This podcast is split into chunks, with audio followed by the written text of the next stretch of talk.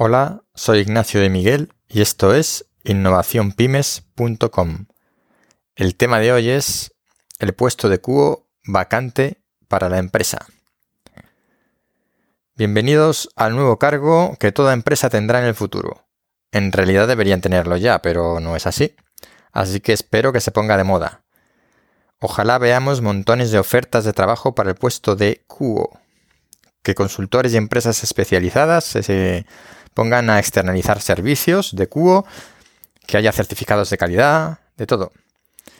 He buscado el término cubo en el señor Google y no he visto nada parecido.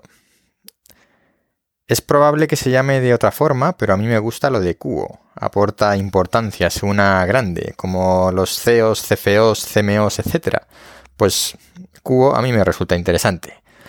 ¿A qué llamo yo cubo? Que este término que me estoy inventando pues a Chief Usability Officer. No me refiero a un experto de usabilidad web con lo de usability, no un arquitecto de usabilidad, no un especialista en UX, no un experimentado diseñador en prototipos visuales, no. Estoy hablando de un tipo normal y corriente que es capaz de ponerse en el lugar del cliente allá donde vaya. Y no precisamente en el mundo digital, sino en el mundo físico el mundo físico.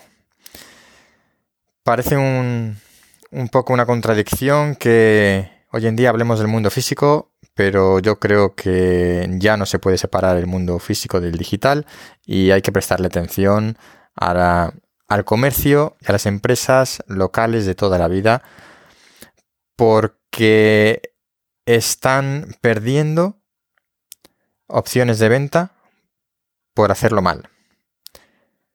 Estoy cansado de ver tiendas del revés, grandes por dentro, pero con las colas que salen por la puerta.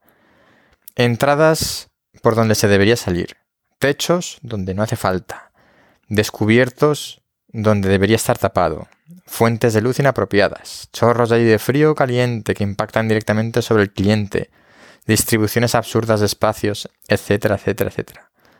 Hay que ser realistas. Nuestra vida transcurre de manera física por mucho que tengamos comercio electrónico y compremos mucho online, yo soy un, comprador online habitual, pero seguimos yendo a locales, a comprar o a tomarnos una cerveza o un café. Y muchas tiendas, digo tiendas, cualquier tipo de local, o sea, un restaurante me vale también, no venden y no saben por qué. Acaban cerrando y le echan la culpa a lo primero que se les ocurre. Da igual que sea una tienda de barrio que una multinacional con marca, a todas les pasa lo mismo. Desde la mala elección de la ubicación, pasando por la poca profesionalidad del vendedor, una gran cantidad de veces, hay un sinfín de errores que se repiten una y otra vez.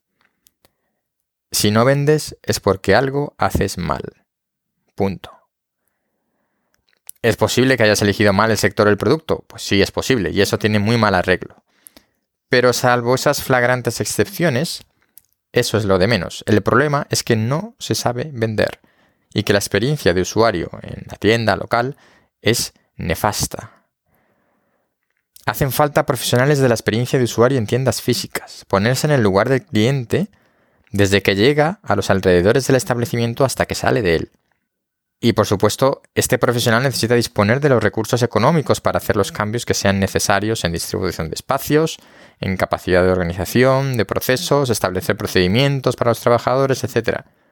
Con el objetivo de que la experiencia de usuario sea lo más satisfactoria posible en relación a la marca. Algunos ejemplos más para el trabajo de Cubo, este, este Chief Usability Officer que me he inventado. Que ya digo, probablemente haya algún cargo equivalente o algún puesto equivalente con otro nombre un poquito más normal. Preguntas para un cubo.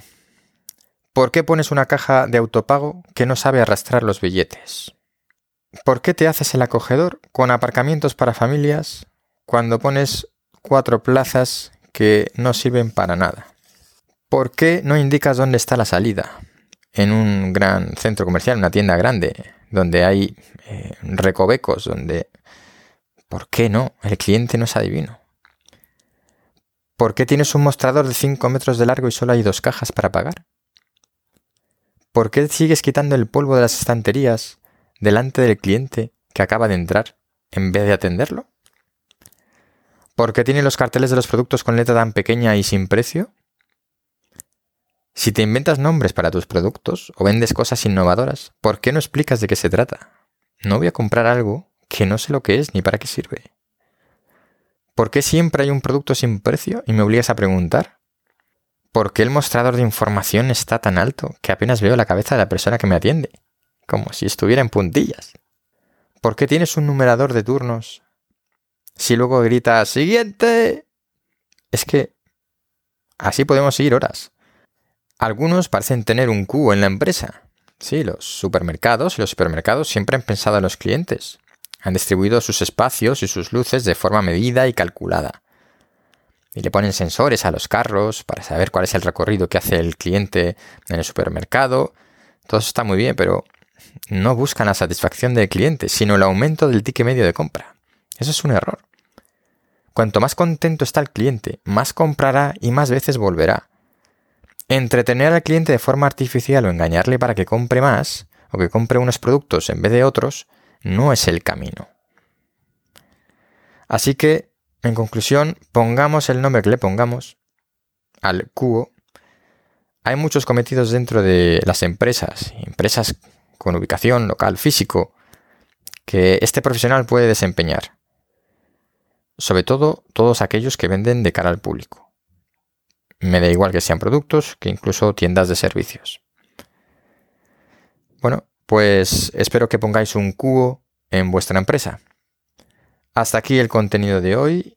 Soy Ignacio de Miguel, esto es innovacionpymes.com.